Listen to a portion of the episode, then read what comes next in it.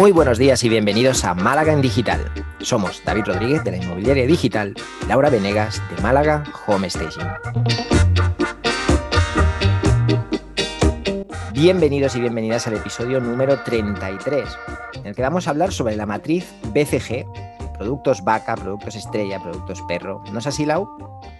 Así es, David. Eh, hoy sobre todo vamos a hablar de vacas, porque la matriz BCG es súper importante y muy interesante, em, pero a mí lo que más me gusta de, de la matriz es ese producto vaca. Y si te parece, empezamos explicando la matriz un poquito por arriba. Todo tuya. Perfecto. Para los que no conocen, la matriz eh, BCG o la matriz de Boston también se llama, eh, es un modelo, un modelo para analizar tu negocio. Habla un poquito de cómo está el mercado creciendo. Tenemos una línea I, que es el, crecimiento del mercado, y la línea X, que habla de nuestra eh, posición dentro de ese mercado. Si tenemos gran parte de los clientes o no. De esa matriz salen cuatro opciones sobre nuestros productos de las cuales uno va a ser el producto estrella, que es un producto que está en un mercado en crecimiento y de los cuales nosotros tenemos una gran cantidad del mercado. Luego tenemos eh, productos incógnitas, que son los más interesantes, creo yo, que es aquel que es un mercado en crecimiento, pero nuestro, nuestro posicionamiento es relativamente bajo.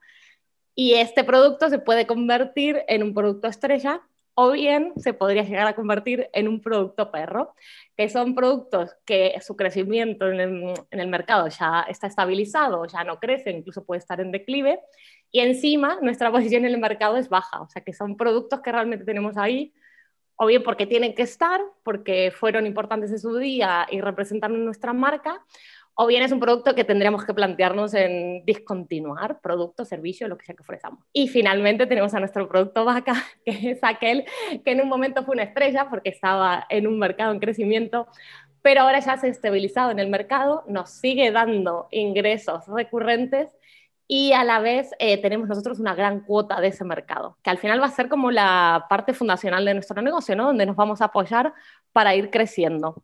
David, no sé si vos esta matriz la tenés muy, muy interiorizada, si la usas o no, si sabes cuál es tu producto vaca o si tenés muchísimos productos estrella y ahí estás dilucidando. Pues es una buena pregunta, Lau. La verdad es que creo que si no has oído hablar nunca de esta matriz, pero eh, la ves por primera vez y la, analizas un poco objetivamente, te das cuenta de que pues, estamos navegando ahí, ¿no? lo, podemos llamar de otras formas, podemos eh, tener nuestra propia matriz definida a nuestra manera y con otras palabras, pero más o menos todos pasamos por aquí, ¿no? Y sí que es verdad que el producto que ansiamos, ¿no? el, producto que más eh, nos puede interesar a nivel de negocio siempre va a ser el producto vaca por ese motivo, ¿no? porque es un, producto que nos permite generar eh, esos beneficios sin necesidad de hacer una inversión gigante de recursos y que nos proporciona pues la, ansiada estabilidad, que es, más o menos lo que todos buscamos cuando tenemos un negocio eh, en un principio, ¿no? esa estabilidad y esa recurrencia y ese posicionamiento en el mercado. Claro, el producto vaca necesita cierta madurez. ¿no? Eh, tenemos que encontrar ese, como bien lo has explicado, ese equilibrio entre eh, lo que pasa en el mercado y lo que nosotros representamos para ese mercado. También es verdad que el producto estrella y el producto interrogante no dejan de ser esos pasos previos a cualquier producto vaca. Es decir, un producto vaca en algún momento fue un producto interrogante, un producto estrella, ¿no? Y que pobrecito del producto perro, que me sabe mal que hayan puesto al peor de todos como a mí también, ¿eh? no me ha gustado eso. eso nunca me ha gustado esta matriz, pero bueno, que, sepamos, eh, esto lo hablamos, lo hablamos no hace mucho, Lau, que sepamos al menos oler un poco a ese producto perro para estar atentos y oye, si no queda más remedio que mantenerlo, pues bueno, lo, mantenemos, pero que siempre que sea posible, pues lo, lo, elimina, lo eliminemos de nuestro portfolio porque supone un lastre. Pero a veces lo tenemos ahí, incluso por nostalgia lo seguimos intentando alimentar, ¿no? Y, ese, esta matriz puede ser muy útil para eso, ¿vale? creo que el producto vaca todos más o menos podemos entenderlo y tenerlo claro, pero el producto perro, donde ya entra tema de orgullo y donde ya entra tema de pues esa nostalgia, apego. exacto, apego por lo que fue, te diría que es casi el más importante de esta matriz eh, a nivel de identificarlo y a ser posible eliminarlo. Pobre perrito, pobre perrito. Lau, es que me sabe mal hablar de, de eliminar perros, suena feo, muy feo, pero es verdad, em, es verdad que, que, a veces estamos ahí agarrados de un clavo ardiente o, consumiendo recursos, por lo menos saber identificar que, mira, dentro de los productos o servicios que ofrezco, hay alguno que, que, sí que veo que hay crecimiento, que hay interés, que recibo nuevos leads, que hablo con nuevas personas, y hay otro que ya empezó a caer en decadencia, donde ya el interés es más bajo y bueno, ir de a poquito cambiando nuestra perspectiva. Y si todo nuestro, mm, nuestra gama de productos está avanzada en un producto perro, pues hay que estar muy atento a, bueno, puede ser que encima tengo baja cuota de mercado, es un producto que no está creciendo. Bueno, ¿qué pasa? Eh, ya lo pensaba desde el home staging, digo, el home staging. Yo creo que hace unos años era un producto incógnita, hoy se está convirtiendo en un producto estrella, pero hay que pensar a pensar en qué otras cosas más tenemos que asociar o qué podemos hacer dentro del home staging porque en, algún momento se va a convertir en un producto vaca de las inmobiliarias, ¿no? Hablando no de los que nos dedicamos simplemente al home staging, pero una inmobiliaria que hoy ofrezca este servicio, pues tiene un tiene un producto estrella para captar, pero bueno, a ver, lo convertimos en vaca y cuál es el siguiente nivel. Creo que pasó en un su momento con los certificados energéticos, ¿no? Que esos se empezaron a regalar como caramelos para captar. Eh, y pasó a ser, ¿no? El producto estrella de captación. Te regalo la tasación, te regalo el certificado, tal. Bueno, pues ahora también pasa un poco con el home staging, te ofrezco un servicio de home staging. Bueno, veamos ahora cómo pasamos al siguiente nivel. Claro, lo bueno del producto estrella es, digamos, que estás en esa fase inicial, ¿no? En, esa fase en la que, pues, eh, es como la fase innovadora, ¿no? Tienes, tienes, esa, tienes que hacer esa inversión para que ese producto se consolide o no, es una apuesta, ¿vale? Es una especie de apuesta que te, puede permitir eh, establecerte en una posición ventajosa respecto a la competencia, pero que en, en, un mercado tan global como en el que estamos, pues es muy probable que rápidamente pierdas esa ventaja, ¿no? Por un lado, pues bueno, eso puede hacer que se, que se normalice, que se estabilice ese producto y entonces pasamos a ese producto vaca del cual tú tienes una cuota de mercado amplia, quizá porque fuiste el primero o estuviste entre los primeros, pero también hay que entender que rápidamente puede pasar a ser un producto perro, es decir, esto puede ir en las dos direcciones, ¿no? Y es ahí donde tenemos que estar atentos y lo bueno de esta matriz es que es tan visual y además tiene animalitos y es muy mona, como friendly, ¿no?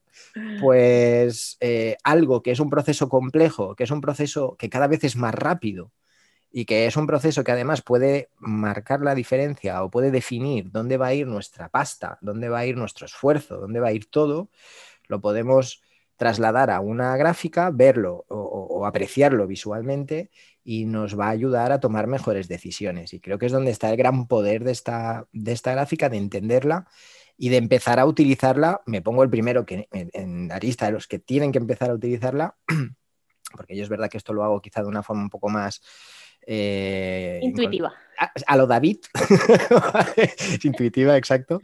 Pero me falta esa parte de plasmarlo en un papel, de, verlo delante y de decir, oye, mira, estamos poniendo demasiado esfuerzo aquí. Aquí hay una oportunidad que puede acabar en nada, pero también puede acabar en una ventaja para mí. Eh, este nicho de mercado es interesante y quizá tenga que poner el foco más aquí y generar un producto estrella, un producto interrogante para ese mercado, porque hay un vacío que igual yo puedo, yo puedo ocupar, ¿no? Entonces, eh, fijaros la importancia de, tener controlado esto, eh, las ventajas que nos puede, la ventaja que podemos tomar respecto al resto del mercado y también la pasta que nos podemos ahorrar si olemos a tiempo a ese, a perrito. Y sobre todo, a mí me parece lo, interesante que hablas del producto incógnita, nos obliga siempre a estar en la última de nuestro mercado, ¿no? A ver qué está viniendo, qué tendencias, porque al final es eso es un mercado en crecimiento que quizás lo estamos viendo o quizás decimos, bueno, que lo que era el copy hace unos años, ¿no? Por ejemplo. No, existía en, pequeños em, emprendedores y tal, nadie hablaba de copy, sin embargo, hoy eh, yo creo que para, para, muchos de los que trabajan ya es un producto vaca, pero pasó a ser un producto estrella que al principio ni se sabían. Vamos a disgregar aún más el trabajo del marketing online y qué, qué más podemos achicar. Y, sin embargo, es ahí ese saber que, se habla, que hay en mercado, estar atento a eso, no solo viéndonos a nosotros y saber qué producto estamos ofreciendo, qué, qué está pidiendo nuestros clientes, qué están haciendo, pero también a dónde va ese mercado y qué cosas van a quedar obsoletas, que, que también es importante empezar lo que tú dices, ¿no? Ahorrar dinero, sacárnoslo de encima eh, y evaluar, eh, ¿no? Que quizás todo nuestro trabajo está, estamos en un sector que se está convirtiendo en perro y eso sí que puede ser, porque al final con la virtualización eh, de, de, todo, de prácticamente todo, del trabajo, de las compras, etcétera, etcétera, hay muchos mercados que lo hemos visto y que se han convertido en perro. Claro, ¿por qué quizá yo no me he parado a pensar tanto en este producto? Porque perdón, en esta matriz, porque mi obsesión siempre es la misma, no es mi producto ni es lo que yo hago, ¿vale? Sino es el mercado, es la gente, es la gente para la que yo puedo resultar útil o a la, que yo puedo ayudar.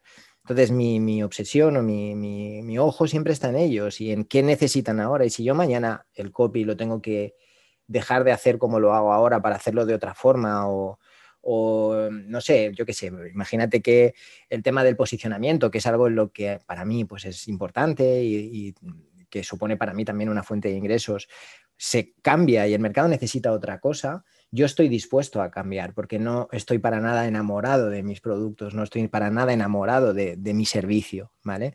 Estoy enamorado de la gente a la que puedo ayudar, por decirlo de alguna forma. Eso es a lo que hablábamos con Héctor, ¿no? Ser cliente céntrico y, y no estar tan, bueno, que también a veces eh, me planteo, ¿no? Digo, especialización versus lo que necesita el cliente, ¿no? Para no tampoco ir pisando en otras, en otras cosas, ¿no? Bueno, ¿Cómo hacemos? Bueno, también hay colaboradores, ¿no? Yo siempre lo pienso, recorridos virtuales, eh, homestaging virtual y tal. Bueno, yo no lo hago, pero no quiere decir que no puedo colaborar con otra persona, no quiere decir que no puede haber alguien en el equipo que lo haga.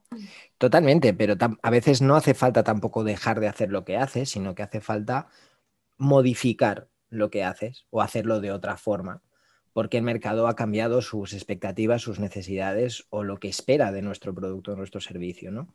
Entonces, claro, si nosotros estamos trabajando para otros, tiene sentido pensar que lo importante es qué es lo que él quiere y qué es lo que necesita ese otro. Y eso nos obliga un poco a, buscar esa innovación, aunque la palabra no me gusta mucho porque a veces se le da un significado como de que tenemos que inventar la pólvora cada dos meses eh, o, reinventarnos ¿no? constantemente, pero sí que estar pendientes de qué podemos hacer para que nuestro servicio, nuestro producto evolucione a la par que el mercado.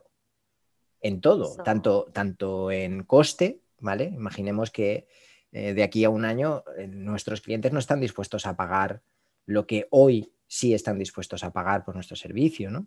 Entonces podemos seguir peleando por intentar defender nuestra posición y decir, oye, es que esto tiene un valor que no sé qué, o lo más probable es que pase alguien por delante con una solución que tenga un menor coste para él y que solucione de la misma manera eh, el problema de ese cliente. Entonces tenemos que estar un poco atentos a cómo va evolucionando el mercado y yo creo que esta matriz puede ser una buena forma de, hacer, de tener esa fotografía. Y una de las cosas interesantes ¿no? de la matriz es saber cuál es ese tu producto vaca o vaca lechera, ¿no? Dice que te da. Para también, cuando uno ya está en ese nivel de estabilización, eh, empezar a crear otros productos, porque al final, si uno no diversifica, no tenemos varios servicios, productos o mm, alternativas anexas, eh, eh, no, nos puede pasar, nos puede pasar, el mercado cambia, estás metido en lo que haces que no te has enterado o simplemente se pierde el interés. Al final, eh, esto va a ser un poco como los palos de selfie, ¿no?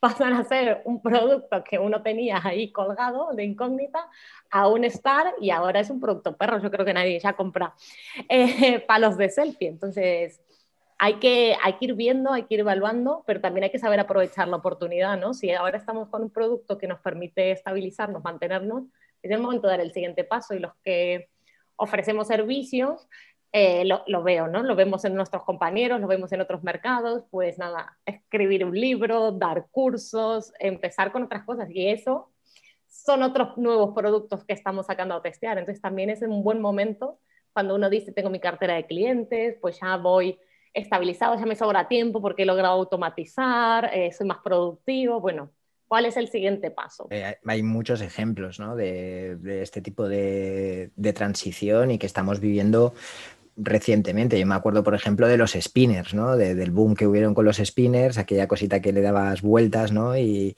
y cómo reventó el mercado en un momento, igual que reventó, desapareció. Ah, pues bueno, son productos que, crecen, que, que, atraen una demanda enorme, que, tienen un éxito bestial, pero que no llegan a estabilizarse en ese punto, sino que pues dan un paso atrás y se establecen pues como un producto pues eso, de, nicho, eh, incluso un producto exclusivo. Ha habido casos también en los que un producto que parecía de masa se acaba convirtiéndose en un producto para un nicho tan pequeño que aumenta su valor porque es solamente para ese público y hay menos fabricantes, hay menos demanda.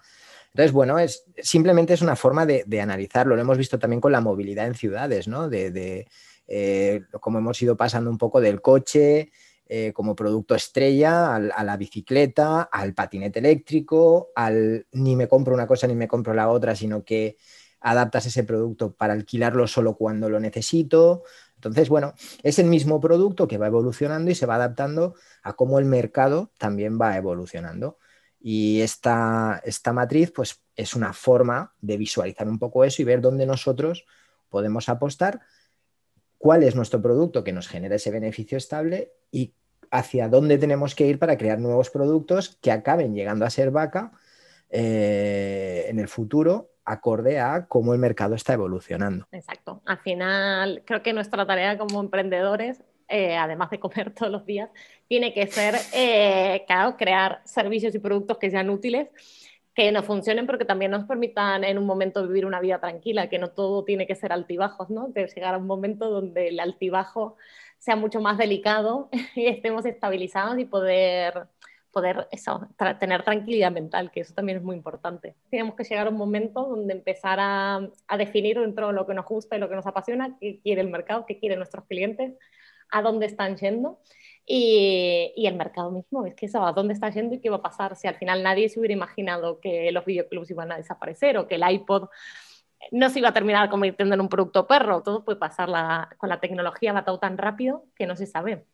Eh, los consumidores, yo creo que más que la tecnología, la tecnología al final está respondiendo a la presión del consumidor, es decir, el consumidor, nosotros como consumidores cada vez demandamos más cosas y las demandamos más rápido en el sentido de que antes perdemos el interés por, por todo lo que hay y como que necesitamos nuevos, nuevos estímulos constantemente, ¿no? Que, llamen nuestra atención, que incluso eh, que, que, solucionen problemas que no existían hace un año y que ahora parece que sea lo, el problema más importante del mundo. ¿no? Entonces, bueno, el mercado está evolucionando en esa dirección. Hay una, hay una masa nueva de, consumidores que compran y, tienen, compran de forma diferente y tienen intereses diferentes a los que había hace 5 o 10 años. Eh, bueno, pues hay que, hay que irse adaptando porque al final nuestro negocio, todo el trabajo que estamos haciendo ahora, eh, queremos que perdure de alguna forma, queremos que esto crezca y que, bueno, pues si algo nos gusta ahora, si a ti te gusta el home staging, si a mí me gusta lo que yo hago, pues queremos vivir de esto los próximos años, pues no nos queda más remedio que entender que lo que hacemos hoy probablemente dentro de dos años no servirá igual y que no habrá el mismo interés, ¿no? Entonces que tenemos que ir pensando qué podemos hacer para ir evolucionando, para que no nos pille con el pie girado de aquí a dos años y, oh, ¿qué ha pasado? De golpe tenía 10 clientes al mes y ahora no tengo ninguno y no, y no caigamos en el error de decir, es culpa de los clientes. a lo mejor hemos tenido tiempo y señales suficientes para irnos adaptando durante este tiempo a, ese cambio. ¿no? Creo que, que un ejemplo clarísimo eh, son los apartamentos vacacionales, que para mí era un producto vaca, ¿sabes? Eh, habíamos muy pocas personas que lo hacíamos aquí, éramos eh, poquísimos, era algo en auge, se estaban vendiendo. O sea, el vacacional pasó de ser el piso de la abuela a un piso cool, moderno, bien puesto, y según la pandemia terminó siendo un producto perro y ahora empieza a ser otra vez un producto incógnita, como el mismo producto al final se puede ir reciclando, ¿no? Porque en este momento, bueno, estábamos empezando a crecer, hay inversores que quieren volver, hay gente que quiere renovar su casa después de este tiempo, sí o no. Quién sabe, quizás se convierte en un producto estrella, quizás pues cambia la, la perspectiva de viaje y pasa a ser un producto perro. Vamos a, vamos a ver un poco cómo pasa. No sé, tú en tu mercado, que encima es todavía más ágil y más cambiante, si ves ahí algún un producto incógnita, hoy qué sería en el marketing online, ¿cuál crees que sería el producto incógnita? Eh, a nivel, en este micronicho, ¿eh? porque sé que hay, hay productos que aquí van llegando como más lento, ¿no? Hay servicios aquí que, que en el inmobiliario llegan más lento que en otros sectores están mucho más desarrollados. Claro, a, nivel de marketing digital, productos como tal, la parte del, SEO, pues ha sido un poco desbancada ah, a nivel de, sobre todo, empresas más pequeñas, por toda la parte de embudos, por toda la parte de publicidad, por un tema de inmediatez, ¿vale? Está claro que el SEO tiene un recorrido largo y cuesta ver resultados ah, porque, porque requiere tiempo y requiere inversión, mientras que pues, un embudo a través de una landing, publicidad en Facebook, etcétera, pues son productos que te pueden llegar a dar eh, respuesta o te pueden llegar a dar un retorno mucho más rápido y para el pequeño eh, negocio, para el mediano negocio, pues es importante ver que, pone dinero en algo y que eso le y, sale algo, ¿no? Eh, entonces, pues bueno, es ir un poco adaptándose a, esa, a, ese, a ese nicho con los productos que vengan apareciendo respecto a publicidad, respecto a maneras de, conseguir ese retorno rápido mientras vas trabajando tu posicionamiento, mientras vas trabajando tu branding, ¿no? El branding, por ejemplo, también ha sido un producto que ha explotado recientemente porque, bueno, se ha, visto como eh, la marca no es solo para empresas tipo Coca-Cola, sino que es algo que a nivel marca personal, a nivel negocios pequeños es muy importante porque genera confianza y también te establece en un mercado y te diferencia. Eh, bueno, hay que irse adaptando a esto e ir viendo las tendencias, como siempre, en función de lo que a la gente empieza eh, a, importarle. Ya no digo a necesitar, sino a importarle, a, interesarse y, a, ver que realmente eso eh, tiene que formar parte de, su, de su vida, de su negocio, y cómo nosotros podemos resolver eso y cómo podemos ayudarles a, conseguirlo. ¿no? Pues muy bien. Bueno, yo creo que ya podemos dar por finalizada nuestra charla de hoy, si te parece. Genial. Y nos pasamos al cierre. ¿Tenías hoy para hoy un libro o nos vas a dar una semana libre? Hoy, esta semana, descanso, porque la verdad que concretamente sobre este tema, el libro no, no, tengo, no, no, he encontrado. La información la podéis encontrar en internet, tenéis 200.000 blogs y, y, artículos sobre este tema. Pero bueno, que al final, ya os digo, es, es empezar, es hacerlo y empezar a mirar, pero no, esta semana descanso. Muy bien, me parece perfecto. ¿Tú qué tal? ¿Tienes algún libro por ahí? He traído uno porque vamos a hablar de vacas, pues traje La vaca púrpura de Federico y, y aunque parece que no va por ahí, pues sí que este, este libro va sobre generar o saber cuál es nuestro producto vaca lechera y qué hacer con él y también cómo prever que se va a acabar esa vaca lechera y empezar a trabajar en lo siguiente, ¿no? Un poco alineado con lo que dice Joan Boluda de crear que de ser monetizar, una vez que uno ya está monetizando y ya tiene esa estabilidad, pues hay que crear el siguiente y, y de eso va este libro. Mm, es un círculo non-stop. Así es. Muy bien, pues entonces damos por concluido nuestro podcast de hoy. Muchas gracias David y gracias a todos por acompañarnos en nuestras conversaciones de cada lunes. Si te ha gustado el podcast, nos puedes dejar tus comentarios y likes en iBox y también seguirnos en iTunes, Spotify o bien enviarnos tus sugerencias vía email a malagendigital.gmail.com. Buena semana. Que tengáis una gran semana familia.